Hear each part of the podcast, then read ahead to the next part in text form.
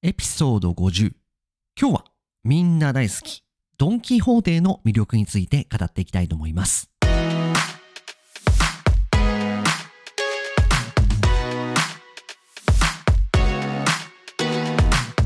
世界の皆さん、こんにちは、こんばんは、おはようございます。ポッドキャスターのカイチです。いつも世界各国からカイチと学ぶ生の日本語を聞いてくださり、本当にありがとうございます。先週はハロウィンでしたね。皆さんは何か仮装してパーティーされましたでしょうか？そんなコスプレや仮装を買うときや、あと電化製品、化粧品、家具、食料品、ブランド品などなど、とにかく何でも安い値段で買うことができるのがこのドン・キーホーテです。最近では海外で展開されているようなので、このドン・キーホーテの魅力について今日は熱く語っていければと思います。ちなみに今回50回目の区切りの放送ですので、テンション上げていければと思います。それでは今日も張り切っていきましょう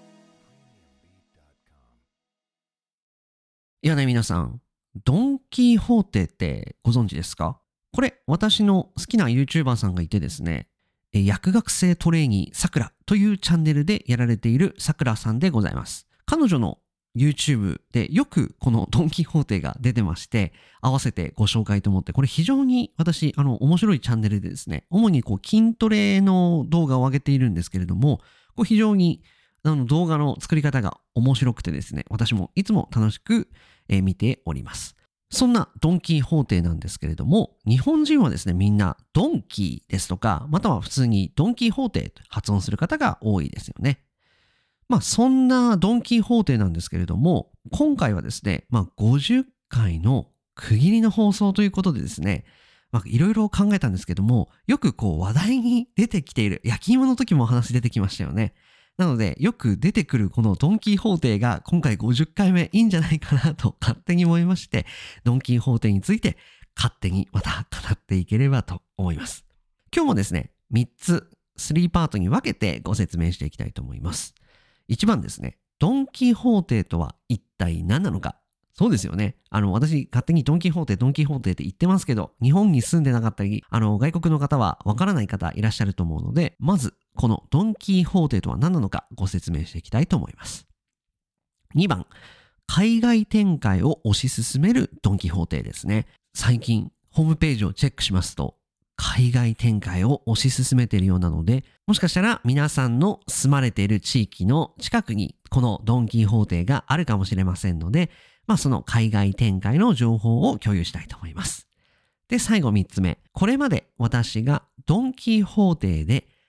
ったものですね。これ果たして皆さん興味あるかはあれなんですけれども、一応今回3つ目にこの話題を持ってきております。それではまず一番初め、ドンキーホーテとは一体何なのか。これはですね、ドンキーホーテさんのホームページをチェックしますと、家電用品、日用雑貨品、食品、時計、ファッション用品及びスポーツレジャー用品等の販売を行うビッグコンビニエンスストア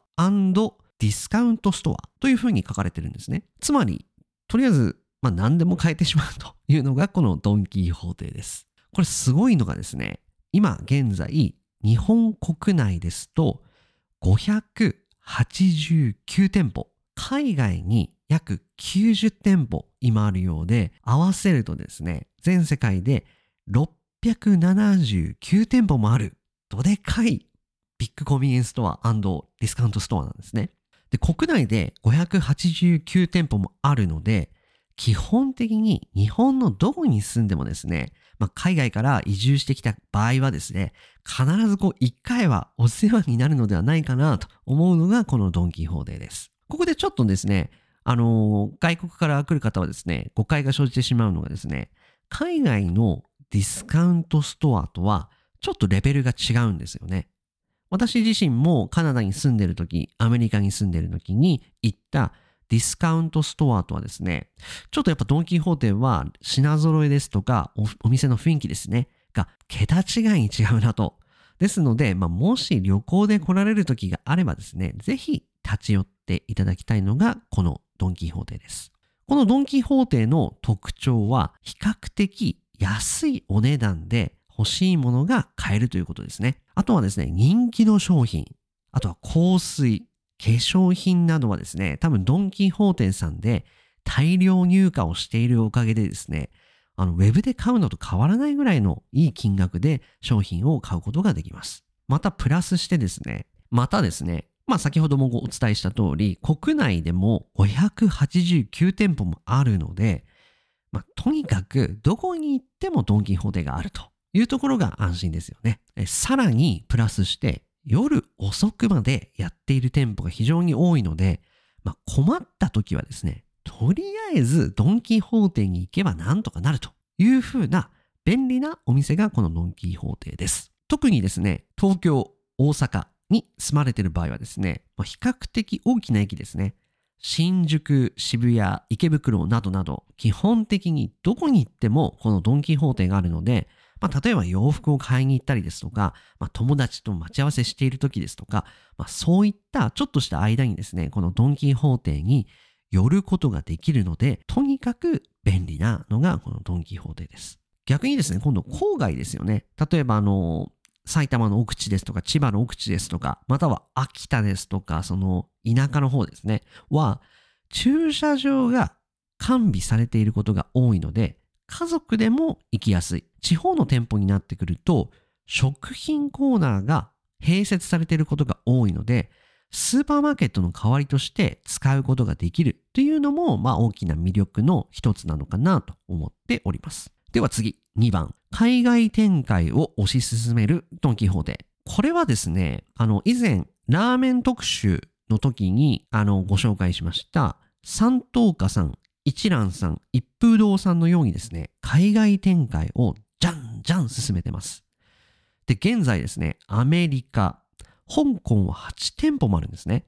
で、台湾が今年1月にオープンしたようなので1店舗。で、タイは3店舗もあるんですね。で、マカオが1店舗。マレーシアが1店舗。なんとシンガポール11店舗。これすごいですね。シンガポール。で、そして国内も合わせると全部で679店舗。ちなみにこれ10月末の数字だそうです。すざましい店舗数ですよね。実はですね、あの、ホノルルマラソンを走った時に、ドンキホーテのハワイ支店に行ったことがあったんですね。で、これは5年から6年ぐらい前の話なんですけれども、やっぱりですね、日本のドンキーホーテの良さがちょっとですね、ハワイ店はなくて、ちょっと残念だったなというふうに思ってたんですけれども、これ直近にオープンいたしました、多分今年のニュースを見てたら、チェックしてたらですね、今年の多分1月なのかな台湾でオープンしたドンキーホーテの動画を見る機会があって確認してたんですけれども、これはですね、もうほぼ日本のドンキーと変わらないんですよね。で、これやっぱすごいなと思いました。ですので、今後もですね、海外展開こういった形で成功していくと多分どんどん増えていくと思うので、今はまだ東南アジアだけなんですけれども、ひょっとしたらですね、ヨーロッパ、例えばフランスですとかは多分ドン・キホーテさん狙ってるんじゃないかなというふうに私は思っています。では最後、これまで私がドン・キホーテで買ったもの、これはですね、すいません。あの、記憶がある限りのものでざっくりお伝えするんですけれども、未だに記憶に残っているのが、やはりテレビを買った時のことですね。これはですね、私が学生時代に頑張って貯めた アルバイト代で買ったんですけれども、金額は13万8000円かな？だいたい14万円ぐらいだったかな ?14 万円ぐらいで買ったバイデザインの、バイデザインってあれですよね。確かブランド名がバイデザイン。確かこれ韓国の会社だったかなバイデザインさんのプラズマテレビを買った時のことでございます。当時はですね、このプラズマテレビ、まあ多分皆さんも多分プラズマテレビ記憶にまだ新しいと思うんですけども、まあ、プラズマテレビか液晶テレビかっていう時代で、私はもうプラズマだろうと思ってプラズマ買ったんですよ。そしたらもうプラズマなくなっちゃって、もう そのテレビもさすがに壊れてしまってもないんですけれども、これが多分今までドンキーで散財したと言いますか、買ったものの中で一番の高額商品でございます。あとはですね、テレビ台ですとか、これ確か2、3万ぐらいだったと思うんですよね。あとは、プロテイン、スウェット。これはあれですね。あの、ダボダボの大きいサイズのパジャマ用のスウェットですね。これ着てると本当あれですよね。ただの学生のヤンキーですよね。なので、まあそういったスウェットもよく買ってました、ドンキーで。あとは化粧品、布団ですね。布団はあれですよね。あの、東京行った時、本当にあの、お世話になりました。な、なぜならばもう、その日、布団ないと寝れないって時にやっぱドンキーホーテ行くと布団変えたので、非常に良かったです。あとは枕。これ低反発の枕、結構安く売ってるんでおすすめです。ヘアワックス、あとは香水、ネクタイ、ボールペン。ボールペンはあれですね。ブランド物ののボールペン買いました。ドンキーホーテで。これなんかあの、ドンキーで売ってるのがあんま良くないって言うんですけども、全然大丈夫でした。あとはですね、お酒関係ですよね。お酒関係はやっぱドンキー強いですよね。なのであの、例えばみんなでバーベキューに行くときですとか、あとはなんかパーティーやるときですよね。ハウスパーティーやるときとかは、やっぱりみんなドンキホーテで寄って買い出しをしてからパーティーに行くっていうのを結構やっぱやります。なので、結果、特に買いたいものがなくてもですね、まあ、とりあえず財布だけを持っていけばですね、まあ、ドンキーで大体全部揃ってしまうと いうのが、このドンキホーテのいいところでございます。そんなわけで、今、東南アジアに住まれていて、まだ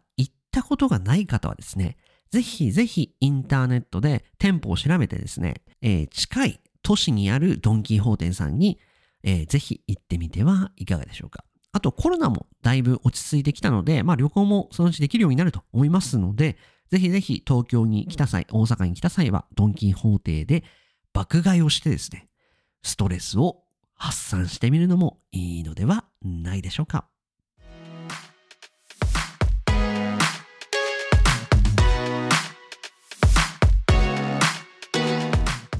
かがでしたでしょうか？今日はみんな大好き激安の殿堂ドン・キホーテについて語ってみました。いやこれですね自分で語っていてですねもうテンション上がっちゃってこれドン・キホーテ行きたくなりますよね。実はですね私あのー、先週行ったばっかりなんですけれどもこれついつい何にもなくても行っちゃうのがこれドン・キホーテの魅力なんですよね。なので今日あの、帰りちょっと遠回りになりますけども帰りまたドン・キホーテパトロールして帰りたいと思います。それでは今日の放送はこれまでにしたいと思います。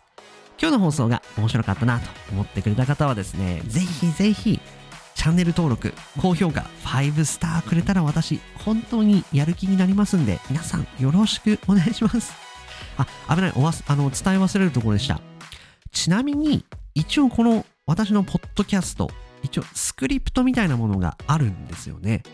皆さんスクリプト必要ですかね？もし、まあ、勉強に役立つならと思ってこのポッドキャストのスクリプトを欲しいという方がいたらですねぜひインスタの DM ですとかコメントいただければ全然公開する気バンバンありますのでぜひぜひインスタの DM ですとかコメントいただければスクリプトもお渡ししますんであのコメントいただければ嬉しいですそれではまた次回の放送でお会いいたしましょう。さよなら。